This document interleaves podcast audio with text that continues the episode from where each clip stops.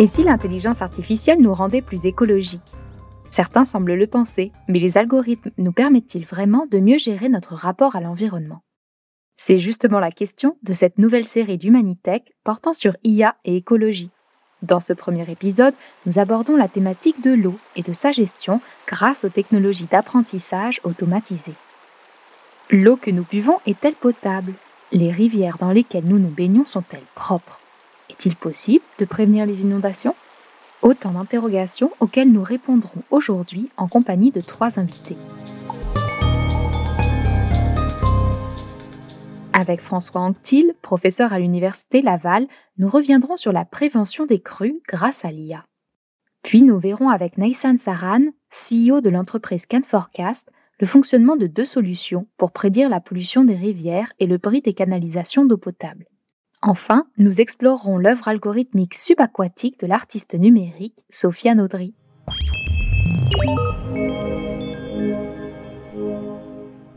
Vous êtes avec Oriane Morier, bienvenue sur Humanitech, podcast soutenu par les fonds de recherche du Québec, par Ivado et par Lobvia. Et le premier invité de cet épisode, c'est François Anctil. Bonjour François. Bonjour Oriane. Vous êtes professeur au département de génie civil et génie des eaux de l'Université Laval, et votre spécialité, c'est la modélisation en hydrologie. Vous étudiez deux contextes en particulier, les alertes aux inondations et l'évolution du régime hydrologique suite au changement climatique. Vous avez surtout utilisé des modèles à base d'IA au début de votre carrière. Quel était le type de modélisation utilisé alors? Ben, On est à ce moment-là, au début des années 2000, donc, on fait partie d'un groupe qui était peut-être les premiers à s'intéresser à, l'intelligence artificielle. C'était beaucoup à ce moment-là les réseaux de neurones qui étaient explorés en hydrologie. On était un, petit groupe quand même là, à travers le monde qui explorait notre capacité de ces technologies-là pour euh, euh, simuler les, débits euh, dans les rivières. Puis, au début, tout ce qu'on essayait de faire, c'était de de gagner un peu la confiance de la communauté euh, en cherchant à, simuler des, outils qui étaient existants, puis voir si on était capable de, les surpasser. Puis effectivement, on avait des résultats qui étaient, euh, qui étaient très intéressants dans bien des situations. On réussissait à, obtenir des meilleures performances que certains modèles établis. Est-ce que vous pouvez m'en dire un petit peu plus sur les modèles d'IA que vous avez utilisés? Comment est-ce que ça se présentait? Mais euh, à la base, euh, pour modéliser le, débit dans les rivières, il faut aller aux sources d'information. Le débit dans les rivières, c'est une réaction des, précipitations qui, qui sur le territoire. Puis, mais ça, varie aussi d'un site à l'autre en fonction de la géologie euh, du, territoire. Donc, avec des informations comme la précipitation, la température de l'air aussi, qui, qui influencent les processus, par exemple, ici, euh, l'hiver, euh, on a de la précipitation solide et non pas une précipitation liquide. Puis, il y a tous les processus évaporatifs euh, qui sont liés à la végétation ou simplement l'évaporation depuis une surface. pour pouvoir modéliser tous ces processus-là, typiquement, un modèle va chercher à décrire ça avec des concepts physiques, alors qu'ici, on cherchait à tout simplement inférer les comportements à partir des données. Euh, puis, mais vu que l'hydrologie est une science qui est encore, euh, à cause de la complexité du territoire, à cause aussi de la diversité euh, des événements, les événements de précipitation se succèdent jamais de la même façon. il y a des séquences sèches, des séquences humides. À cause de toute cette diversité, c'est une science qui, qui, a encore de la difficulté à faire une modélisation précise. Donc, les approches d'intelligence artificielle qui reposent sur la donnée semblaient très prometteuses. Et qu'est-ce que vous cherchez à faire avec ces modèles exactement? À quoi ça sert de modéliser le débit d'une rivière? Ben, ces, modèles-là euh, avaient essentiellement comme objet, euh, en simulant le débit d'une rivière, on a des possibilités de faire plusieurs choses. Euh, comme vous avez mentionné en introduction, une de celles-là, c'est d'anticiper ce qui va se passer dans les prochains jours. Donc, d'anticiper le débit dans une journée, deux jours, voire dans une semaine. Ça, c'est particulièrement utile, soit pour la gestion des, ouvrages, les, barrages, ils vont euh, se servir de cette information-là pour prendre des décisions sur la gestion, mais aussi il y a toute la question des inondations. Euh, pour les populations, c'est important de, savoir à l'avance euh, qu'il y a un risque qui est imminent pour que les gens puissent se préparer, euh, quitte à s'éloigner aussi des, des, des, zones dangereuses ou de, de protéger leurs biens. Euh, donc, ce genre d'information-là est une application euh, très importante. Il y a toute la question des, des changements climatiques également. Euh, quel sera le, le, régime futur des rivières? Est-ce qu'il y aura davantage d'inondations? Est-ce qu'il y aura euh, davantage de moments pour lesquels euh, l'eau va se faire plus rare, puis qui nécessiterait des, des interventions ou, ou des, des, gestions différentes? On peut aussi chercher tout simplement, on fait ça dans les universités, essayer de comprendre les, les processus, essayer de tout simplement de, de chercher à savoir comment la Terre fonctionne. Il y a, il y a cette motivation-là aussi. Et j'imagine qu'en travaillant avec l'IA pour la modélisation en hydrologie, vous avez dû en voir les limites. Est-ce que vous pourriez un petit peu expliquer ce que vous avez trouvé? Ah ben, il, y a plusieurs, euh, il y a plusieurs limites. Euh, on va parler par exemple de, de l'incertitude qui est associée aux, données. Il y a aussi la difficulté euh, d'aller chercher certaines données ou, ou, tout simplement leur disponibilité. Il y a des coûts élevés qui peuvent être associés à, des collectes de données. Puis, ben, il y a des, des problèmes avec euh, l'extrapolation euh, des modèles ou quand on sort de la zone là, pour laquelle on a des observations. Du coup, est-ce que je peux vous demander de revenir sur chacune de ces limites, par exemple en commençant avec l'incertitude des données? L'incertitude, ça va dépendre des, applications, mais par exemple, si on veut travailler en, prévision, puis on veut s'appuyer sur une prévision euh, météorologique, bien, elle est incertaine. Donc, euh, souvent, quand on fait une modélisation, il va y avoir une cascade d'incertitudes. On va utiliser en entrée de l'information qui a déjà des incertitudes. Et ensuite, bien, notre modèle peut en ajouter euh, des incertitudes supplémentaires euh, par euh, les, les, qualités intrinsèques là, de, de, ce modèle-là. Donc, le, le, contrôle, la description des incertitudes, ça reste tout le temps un enjeu important de, de toute modélisation. D'accord. Et vous parliez aussi de la difficulté de récolter les données. Est-ce que vous pourriez expliquer? Dans un champ d'application comme euh, l'hydrologie, des choses aussi simples que d'avoir une description précise de la précipitation, c'est pas du tout évident. Euh, on a par exemple des pluviomètres euh, gouvernementaux qui sont disposés à peu près tous les 30 km. On a tous l'expérience de quelqu'un qui a senti un orage dans, la même ville, mais qui est à l'autre bout, puis que nous, on, non, il faisait beau, on n'a pas, pas remarqué. Donc, euh, il y a des, des ben, c'est un peu lié aussi aux incertitudes qu'on venait d'évoquer, des, imprécisions. C'est que quand on veut mettre en place des, bases de données, ces bases-là vont avoir, euh, vont avoir certaines lacunes qui, qui, vont se transmettre inévitablement. Si l'information qu'on a, c'est qu'il n'y a pas plu, mais il ne faut pas penser que le modèle va donner une réaction de la rivière. Et par rapport au coût, est-ce que vous avez des exemples? Pourquoi est-ce qu'il y a un coût élevé de la donnée? Bien, euh, c'est beaucoup, il y a plusieurs raisons. Euh, l'instrumentation, euh, d'abord, il faut, acheter l'instrumentation. Le Canada, le Québec, c'est des vastes territoires. On a des populations pas si nombreuses, donc en proportion, il faut qu'on couvre beaucoup plus de territoires que, beaucoup d'autres pays. Ça fait qu'il faut répartir, faire des choix. Il y, a des, il y a des questions aussi dans l'entretien des appareils, il faut les installer. Euh, par exemple, on a beaucoup moins d'informations dans, dans, le Grand Nord parce que euh, faut se rendre en avion. L'hiver, il faut avoir des, des motoneiges. Euh, il y a toutes sortes de transports en hélicoptère. Ça devient rapidement extrêmement coûteux. Puis, euh, donc, il y a une volonté d'essayer de... Je sais que j'ai des collègues qui travaillent là-dessus, essayer de développer des instruments beaucoup moins coûteux qu'on pourrait installer partout sur le territoire. Puis qui se rapporteraient eux-mêmes, euh, qui, qui, qui, donc on n'aurait pas besoin de se rendre physiquement pour aller chercher euh, la donnée. Il y a encore beaucoup de progrès, on pense, euh, qui est possible euh, dans ces technologies-là. La télédétection fait beaucoup d'informations, il l'offre encore, mais par exemple, euh, sous une forêt de conifères euh, ben, qui masque la neige qui est en dessous des arbres, bien, le satellite, il va pas voir la neige parce qu'il est caché.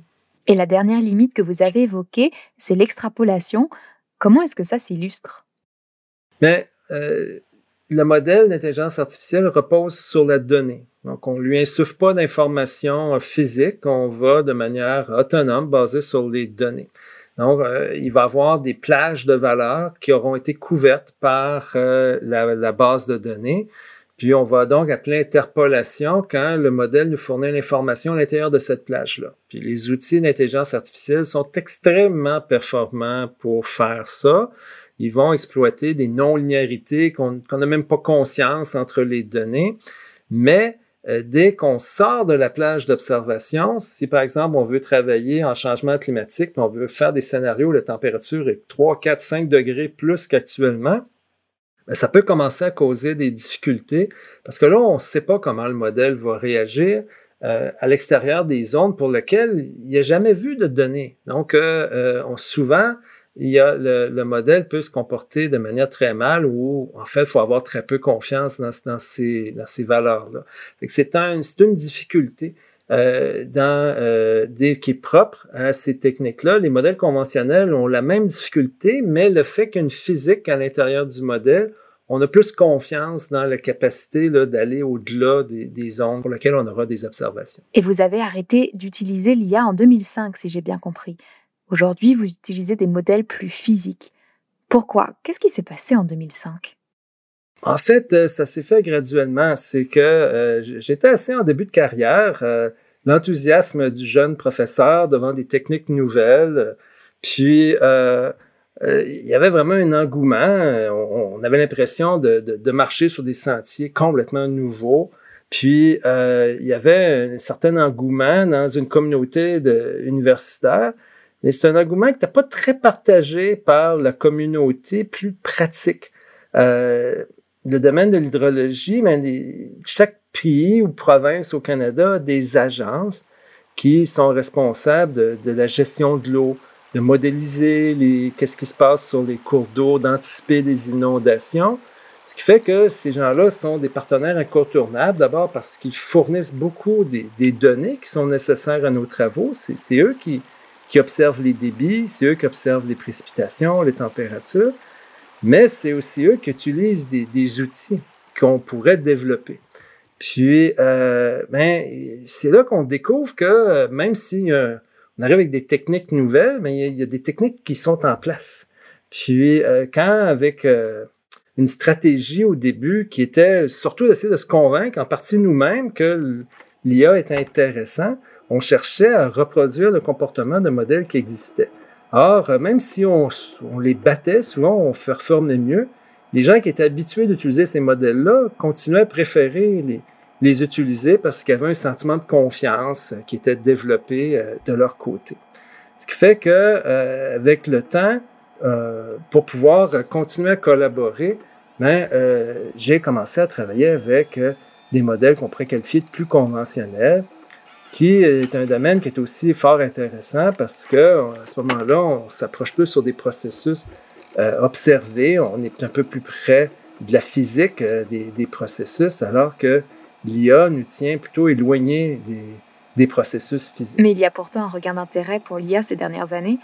Du coup, je me demandais quelles sont les promesses de l'IA dans votre domaine? L'IA a toujours plein de promesses, euh, notamment parce que les techniques ne cessent de s'améliorer, les techniques d'IA. Euh, il y a moyen de faire des, des, outils toujours plus performants. Puis on peut penser que ça va être le cas encore. Euh, je pense pas que l'IA a encore livré tout ce qu'il peut livrer en termes de, de techniques d'analyse de données. Euh, ça fait que ça, je pense que ça reste prometteur. Euh, mais pour pouvoir l'utiliser, beaucoup des gens avec qui je travaillais au début ont un peu comme moi, un peu quitté le, navire parce que dans ces premières personnes à adopter, on n'a pas réussi à convaincre assez de gens pour, passer un seuil au-delà duquel on aurait été encouragé à, continuer. Euh, si j'avais des conseils à faire aux collègues qui, qui plus jeunes qui, qui veulent explorer ça, euh, je pense qu'il faut plutôt aller vers les, les, domaines où les outils existants sont pas capables de faire le travail. Donc, de chercher d'être complémentaire à l'offre qui est, qui est disponible au lieu de chercher à répliquer l'offre qui était disponible, qui est un peu l'erreur, je pense, qu'on a fait au début. Et qu'est-ce que vous pensez des approches hybrides? Est-ce que c'est à ça que vous faites référence? Ben, ça aussi, je pense que ce serait intéressant parce que euh, il y a quand même beaucoup de connaissances physiques qui existent sur des processus comme en hydrologie, on peut penser en sciences d'atmosphère, en hydrogéologie, a plein de domaines que ça fait longtemps que les gens travaillent à comprendre comment l'eau circule, et, tous les, différents processus qui agissent sur cette circulation de l'eau. Euh, de l'autre côté, on propose une IA qui, est, qui fait abstraction complètement de ces processus-là, de ces connaissances-là. Ça me semblerait très intéressant de pouvoir travailler de manière plus unifiée, euh, soit en voyant l'IA comme des compléments à des modèles plus classiques, ou carrément de voir si on est capable de fournir à l'IA de, l'information, euh, puis en fait de partager les, connaissances que l'on dispose avec l'IA. Merci beaucoup François pour votre expertise sur les modèles avec IA en hydrologie. On comprend mieux comment ces technologies peuvent nous aider à prévenir les crues. Après la recherche, j'aimerais me tourner vers l'industrie. Il s'agit non plus de prévenir les crues, mais de prédire la pollution des rivières et le bris des canalisations.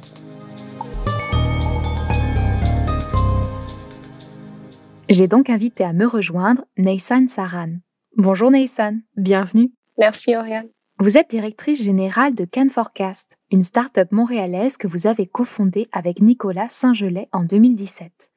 Est-ce que vous pourriez m'en dire un peu plus sur Can Forecast Qui êtes-vous et que faites-vous exactement? Oui, absolument. Can Forecast, c'est une équipe multidisciplinaire d'une dizaine de personnes. Euh, on fait de la gestion intelligente de l'eau pour les municipalités. Donc, on a deux produits principalement, euh, Info Baignade et Info Brie, dont euh, on va parler un petit peu plus tard est-ce que vous pouvez me présenter vos deux produits, Info Baignade et Infobri À quoi servent-ils exactement? Tout à fait.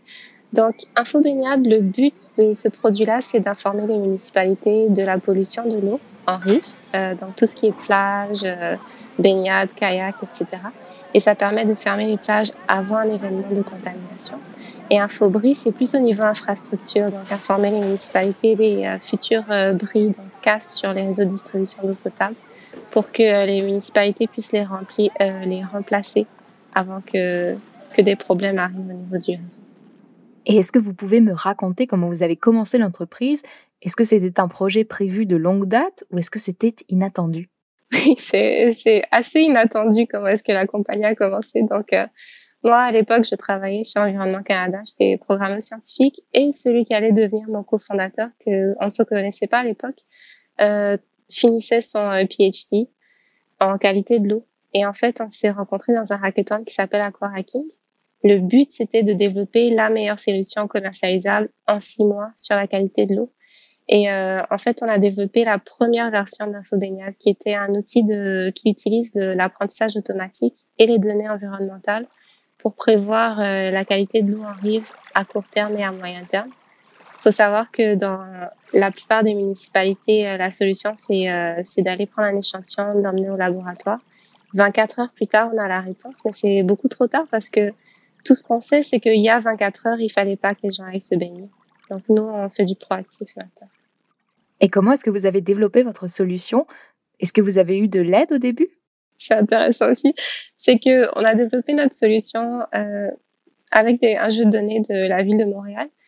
Et euh, à la fin des six mois, on avait une solution qui était meilleure pour la santé publique que la solution qui existait déjà. Donc la ville de Montréal, vu qu'ils avaient, ils étaient sponsors de ce hackathon-là, ils ont été vraiment intéressés par ce qu'on avait développé. Et euh, ils nous ont vraiment supportés, ils nous ont proposé un petit contrat si jamais on voulait lancer une entreprise.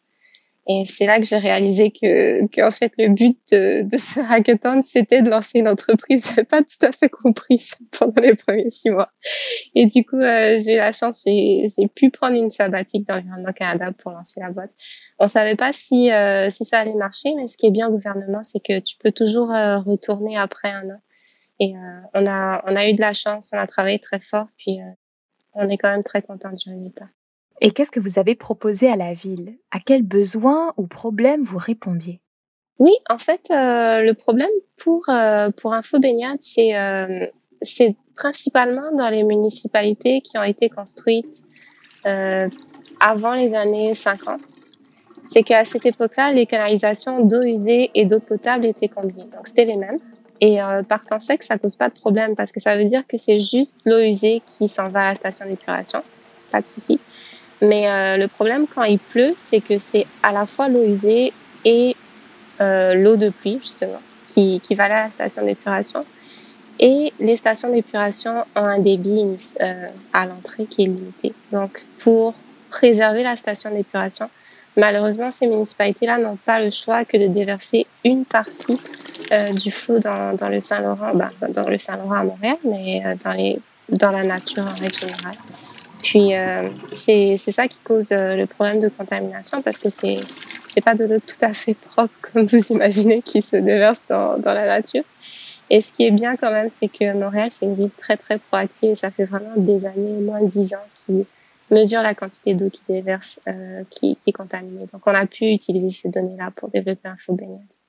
Et avec InfoBri, à quelle problématique vous répondiez? Oui, alors InfoBri, on va dire qu'on on a, on a beaucoup eu de chance parce que on était, euh, c'était moi et Nicolas, mon cofondateur, à cette époque-là. On avait un seul contrat avec la ville de Montréal, un petit contrat euh, pilote on a travaillé très très fort. Je pense qu'ils étaient quand même contents du travail qu'on a fait. Et euh, du coup, grâce à ça, euh, on travaillait avec la direction euh, de l'eau usée. Et ils nous ont ouvert la porte, ils nous ont fait une présentation à la direction de l'eau potable. Et euh, c'est cette direction-là, la direction des réseaux d'eau de la ville de Montréal, qui est arrivée avec la problématique d'Infobri. Et euh, la problématique d'Infobri, c'est que dans, c'est aussi souvent les municipalités qui ont été construites avant les années 1950, euh, toutes les canalisations qui amènent l'eau potable à nos maisons, aux bâtiments, etc., euh, sont là dans le sol depuis des décennies et elles commencent à casser, elles commencent à atteindre leur fin de, de vie. Et euh, le problème, c'est que les municipalités n'ont pas assez d'argent pour les réparer toutes comme il faudrait. Donc l'idée, c'est de prioriser lesquelles est-ce qu'on peut garder dans le sol encore 50 ans et lesquelles il faut absolument réparer. Maintenant, on va parler un petit peu de technologie. Comment est-ce que l'IA fonctionne dans vos solutions? Est-ce que vous pourriez m'expliquer? Oui, absolument. Donc, euh, les deux méthodes, enfin, les deux types d'algorithmes qui sont utilisés changent en fonction des solutions. Donc, pour InfoBaignade, c'est de l'apprentissage supervisé sur des séries temporelles. Donc, euh, pour par série temporelle, on entend par exemple euh, la concentration en une bactérie qui s'appelle E. coli, qui est un indicateur de contamination de l'eau dans le temps.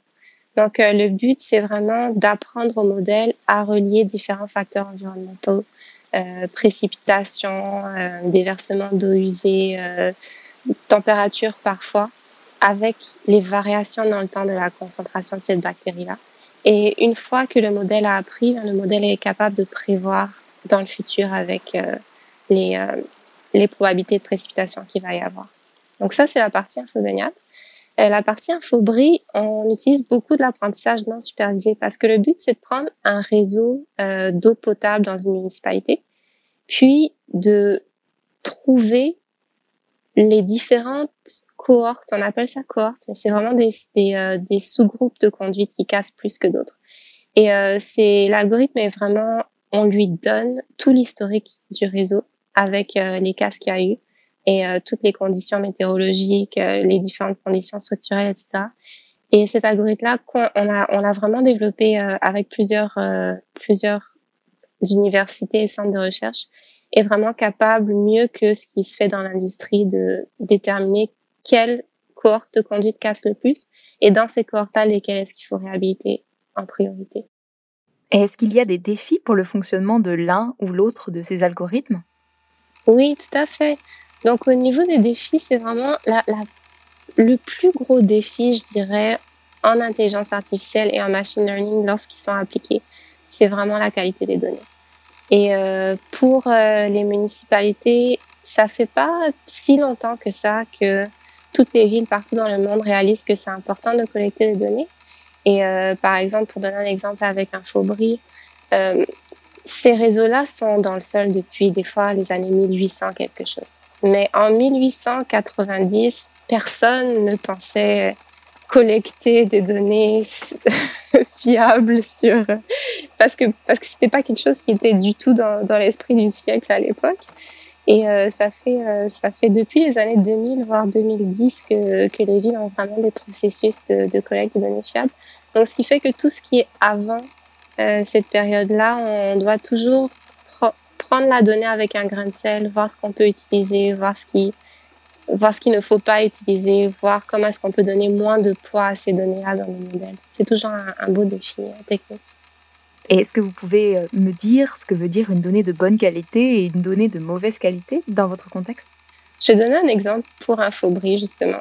Euh, une donnée fiable, c'est de savoir que euh, le 15 janvier 1994, à 14 heures, il y a une casse sur euh, une conduite de 200 mm en fonte grise réhabilitée, par exemple. Donc, avec cette date-là exacte, on peut connaître euh, la température qu'il y avait à l'époque. On peut aussi savoir euh, si, le, la casse a été vraiment localisée. On peut savoir le type de sol. On peut connaître beaucoup d'informations aussi sur le type de trafic qu'il y a dans cette zone-là. une, une donnée non fiable, ce serait de dire ben, on a un en 1994, mais on ne sait pas si c'est vraiment 1994 ou si c'est parce que c'est l'époque où il y a eu euh, un département de, données qui a été ouverte à la ville. Et donc, on a, pris toutes les informations qu'on avait et on les a mis en 1994. Et ça, c'est pas la faute des municipalités. C'est vraiment que l'importance de la donnée est un concept quand même récent.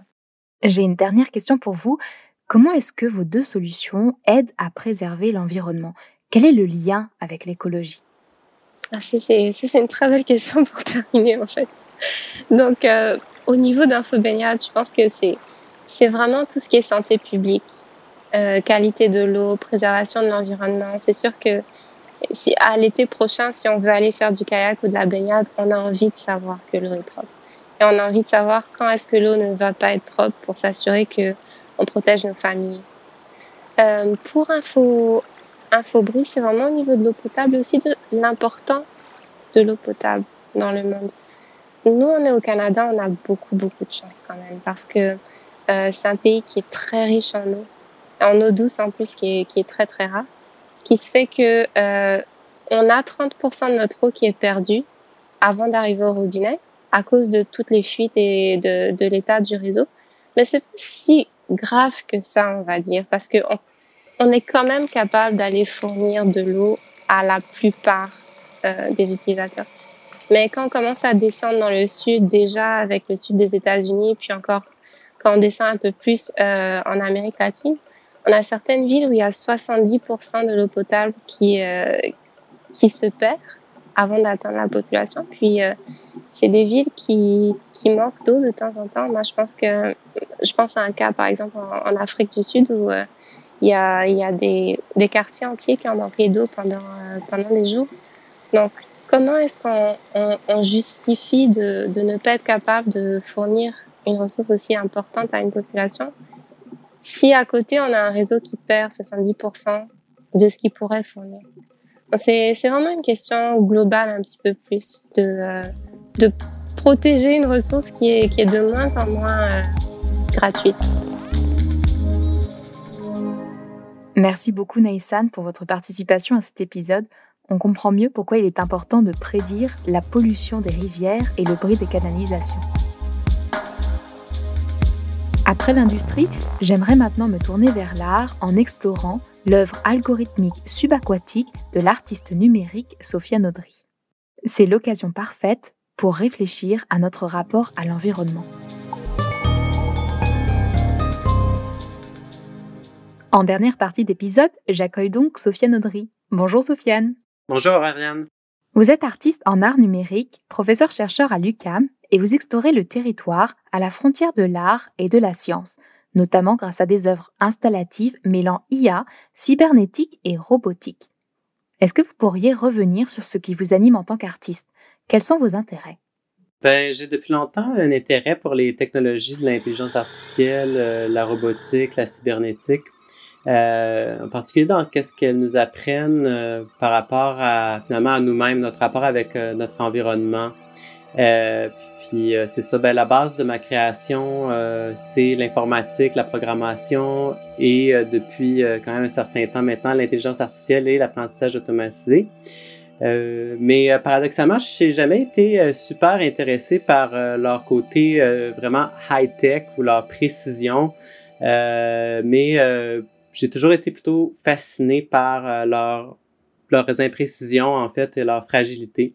Et est-ce que vous pourriez expliquer comment vos créations résonnent avec la thématique IA et écologie, notamment à travers le prisme de l'eau? J'ai euh, créé il y a quelques années quand déjà euh, des, œuvres qui, euh, qui étaient en rapport avec le milieu aquatique qui s'inscrivaient dans, des milieux naturels et, et, en particulier aquatiques, donc des petits systèmes électroniques qui s'inséraient dans des espaces naturels avec un focus sur l'adaptation de ces systèmes à, à, leur environnement, donc comment ces systèmes pouvaient s'adapter à leur environnement à, à l'opposé de la vision traditionnel, on pourrait dire, des technologies où on essaie plutôt de dominer la nature. Euh, puis mon intérêt dans ces projets-là, euh, c'était de mêler euh, technologie et nature et de, un peu de questionner euh, leur, leur rapport et leur distinction en travaillant de manière non invasive et souvent de façon euh, éphémère. Euh, puis ça, ces, ces projets-là, ces œuvres-là faisaient partie pour moi d'une réflexion plus large sur l'impact de l'humain sur son environnement mais également justement sur le potentiel des technologies d'imaginer des nouvelles relations avec notre environnement et avec les différents agents euh, humains et non humains, euh, naturels ou machiniques qui peuvent euh, l'habiter. Est-ce que je peux vous demander de nommer vos œuvres qui traitent de cette thématique en lien avec l'eau?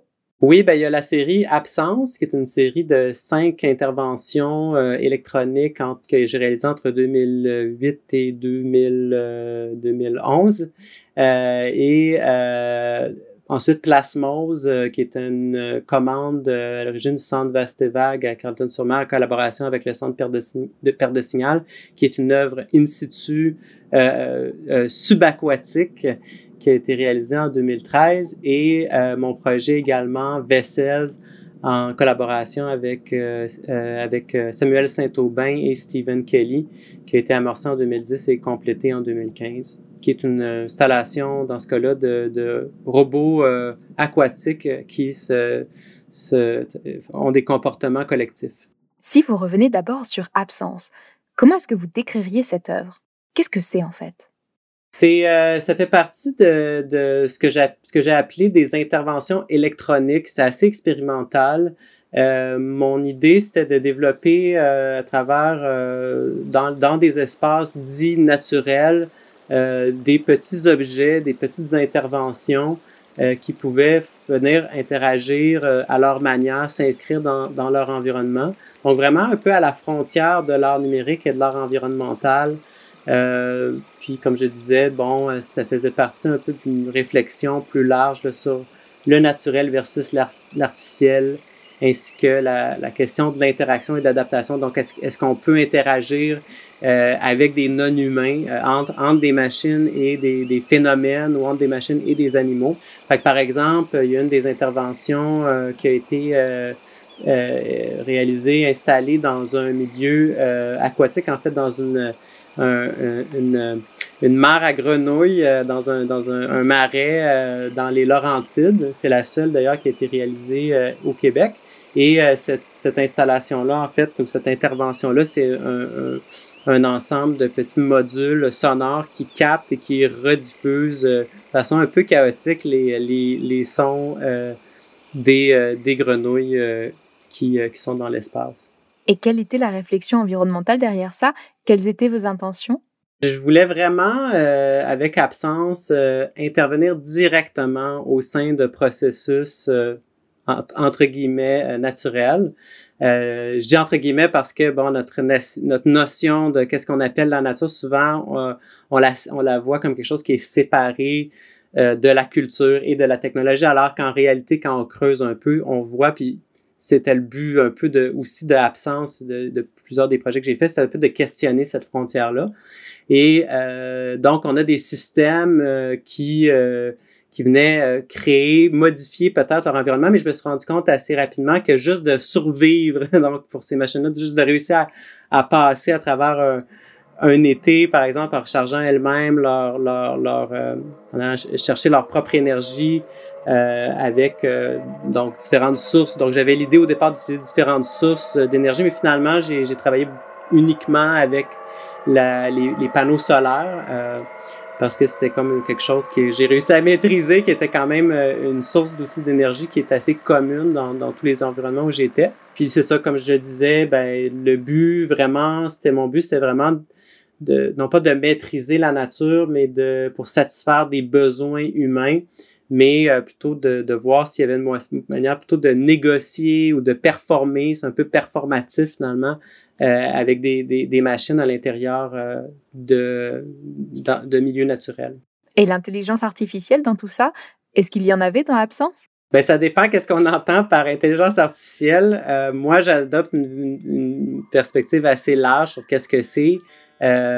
Euh, euh, mais bon, on pourrait dire c'est on est très très loin euh, dans, dans ces projets-là de, de, de, technologies de deep learning qui n'étaient pas nécessaires de toute façon pour euh, arriver à, à, au résultat que je visais. En fait, la première intervention que j'ai faite dans le cadre de, de, Absence, qui était en Thaïlande, non pas dans un milieu aquatique, mais dans un dans un la jungle en fait ou dans un espace plutôt de ce type-là.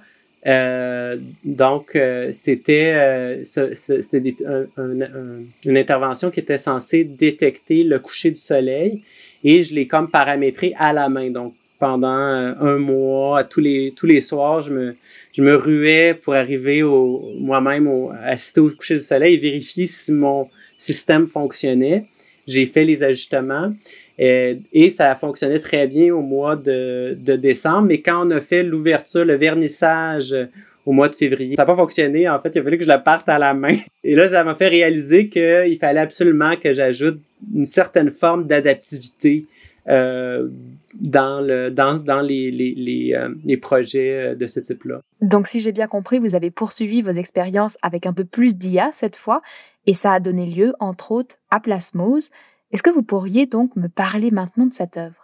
Oui, euh, Plasmos, donc c'est là c'est une, œuvre euh, euh, in situ ou site spécifique en anglais qui a été conçue pour euh, la, en fait la, marina de Carlton-sur-Mer où on a, j'ai, on a installé, j'ai installé un, un, une installation sous-marine, donc avec des, euh, des en fait avec deux, deux communautés, deux espèces euh, d'agents artificiels qui euh, avaient chacun un input et un output qui se répondaient l'un à l'autre. Donc il y a un des, euh, un des, une des espèces qui peut émettre de la lumière, mais qui euh, réagit à, au, au, changement de voltage, et l'autre espèce qui, elle, euh, reçoit la lumière, mais euh, va euh, émettre de l'électricité, ce qui produit une petite source de courant, parce que je suis moi-même allé sous l'eau pour filmer, donc il fallait pas que ça soit du trop gros voltage,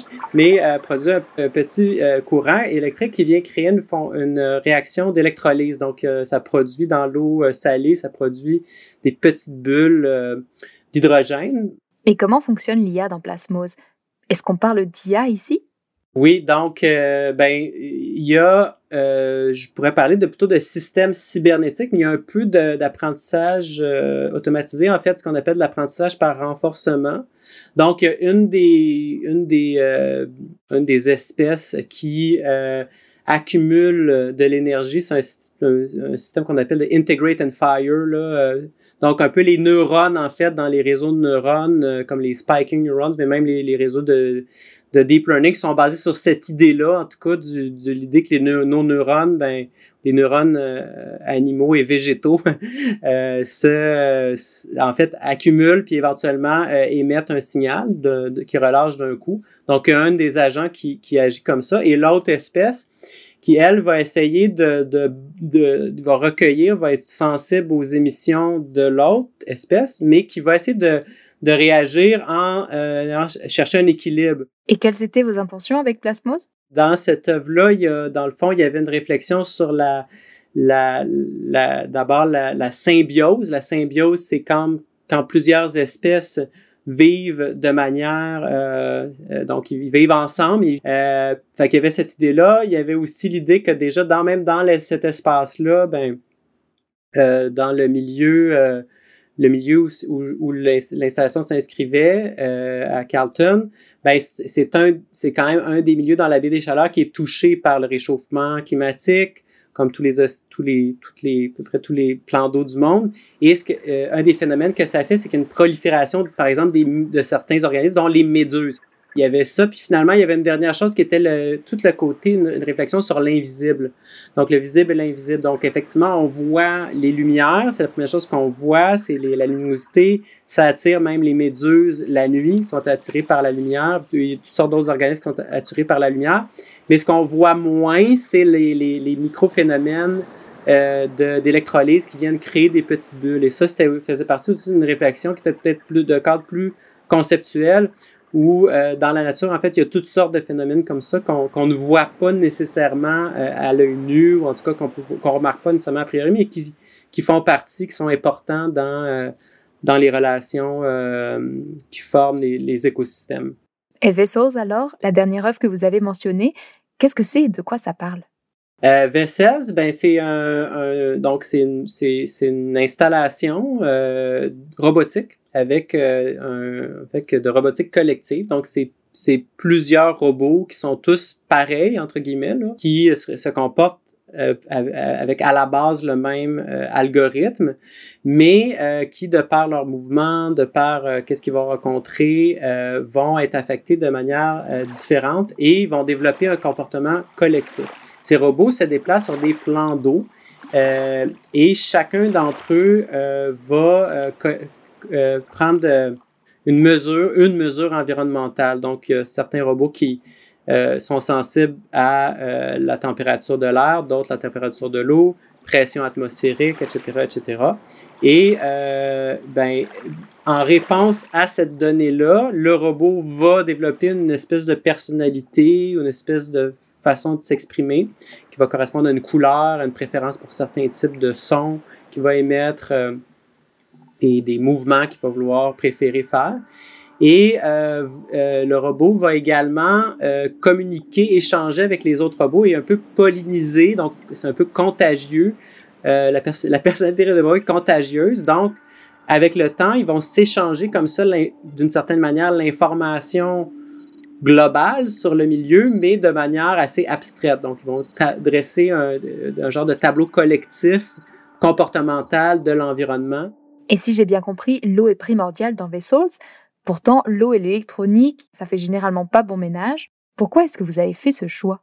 Comme euh, beaucoup des, œuvres euh, qu'on fait en art numérique, ça vient à la fois souvent d'un défi euh, de technologie qu'on a envie d'explorer, on, dé, part d'une idée. Fait qu'on, ce, projet-là a été, développé collectivement, puis c'était comme une chose qui, fascinait un peu tous les créateurs dès le départ, cette espèce d'idée-là de mêler électronique et eau.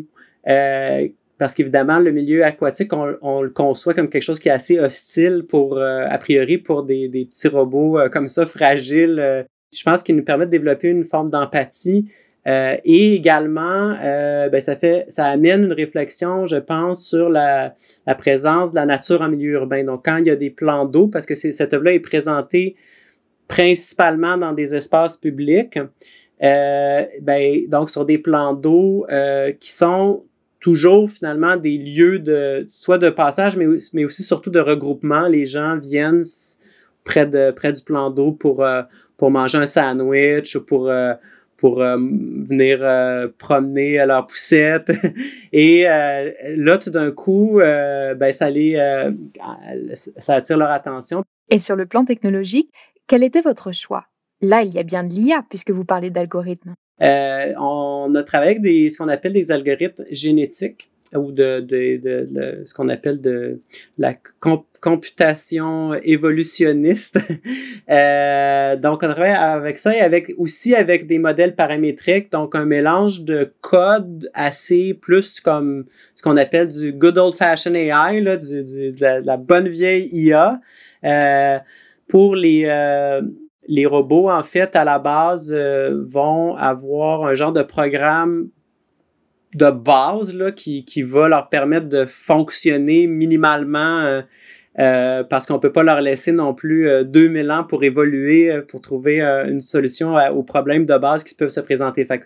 On utilise pour ça des arbres, des behavior trees, des arbres de comportement. C'est des, des systèmes de programmation d'IA classiques qui sont utilisés notamment pour la programmation de personnages non joueurs dans les jeux vidéo.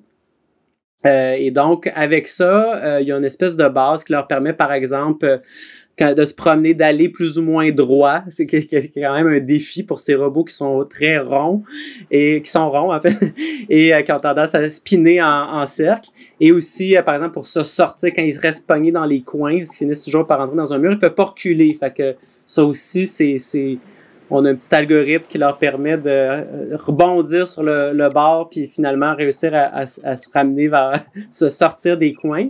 Euh, fait que ça c'est comme la, la, la, base si on veut. Puis tout ça quand même à l'intérieur de ça il y a toutes sortes de décisions qu'ils vont prendre, d'émettre des sons, de rien faire. Souvent ils font rien en fait parce que bon il y, en a beaucoup. Fait que s'ils sont ils font tout le temps tout quelque chose, c'est comme c'est chaotique donc euh, souvent ils font rien. Puis là, une fois de temps en temps, il y en a un qui fait quelque chose. Fait que globalement, il y a un effet euh, qui se produit. Puis c'est, c'est ce système-là et, euh, et, et, en fait, il y a des paramètres qui viennent contrôler, par exemple, la couleur que le robot préfère. Est-ce qu'il y a une espèce d'oscillation qui fait les certains sons sont, sont euh, quel type de son, quelle fréquence sonore, quel type de comportement il préfère faire? Préfère tourner à gauche, tourner à droite, aller en zigzag, des choses comme ça? Puis ces paramètres-là sont encodés euh, sous, la forme d'un ADN euh, binaire, en fait. Ça a l'air compliqué, mais c'est assez simple en pratique. Là. Euh, puis c'est ça qu'ils vont, ils vont s'échanger ces chaînes de valeurs-là, si on veut, de paramètres entre eux. Ce qui va faire que euh, avec le temps, ben, ils peuvent à un moment donné adopter peut-être certaines caractéristiques les uns des autres. Donc, commencer à développer un lien de similitude, mais aussi euh, des fois se essayer d'aller à l'encontre, donc de favoriser la diversité. Pour terminer, une question de référence. Si on veut en apprendre plus sur vos créations, qu'est-ce qu'on peut faire? Ben, vous pouvez consulter euh, mon site web, euh, c'est le sofianaudry.com, donc S-O-F-I-A-N-A-U-D-R-Y, tout en un mot.com. Euh, puis également, euh, je guetter la sortie de mon livre. J'ai un livre qui va sortir au mois d'octobre prochain qui s'intitule Art in the Age of Machine Learning au MIT Press. Euh, qui raconte les pratiques artistiques en art numérique qui emploient l'apprentissage automatisé et dans lesquels j'ai décrit, euh, parfois je ramène certains éléments de, de ma, ma, propre pratique parce que je fais de la recherche-création, mais également des exemples qui viennent de d'autres artistes qui travaillent avec, euh, avec l'intelligence artificielle. Merci beaucoup Sofiane pour votre intervention. Vos explications étaient vraiment éclairantes pour réfléchir sur le rapport de l'homme avec son environnement, notamment l'environnement aquatique.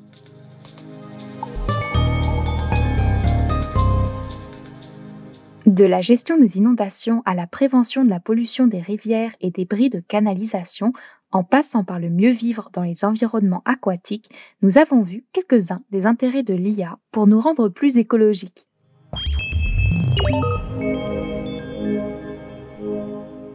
Cet épisode d'Humanitech a été conçu, réalisé et produit par Oriane Morier avec le soutien des fonds de recherche du Québec, d'Ivado et de l'Opvia. Merci à François Anctil, à Naïsan Saran et à Sophia Audry pour leurs interventions. Et merci à Fanny Belladjar pour le travail en studio. À très bientôt pour un nouvel épisode d'Humanitech.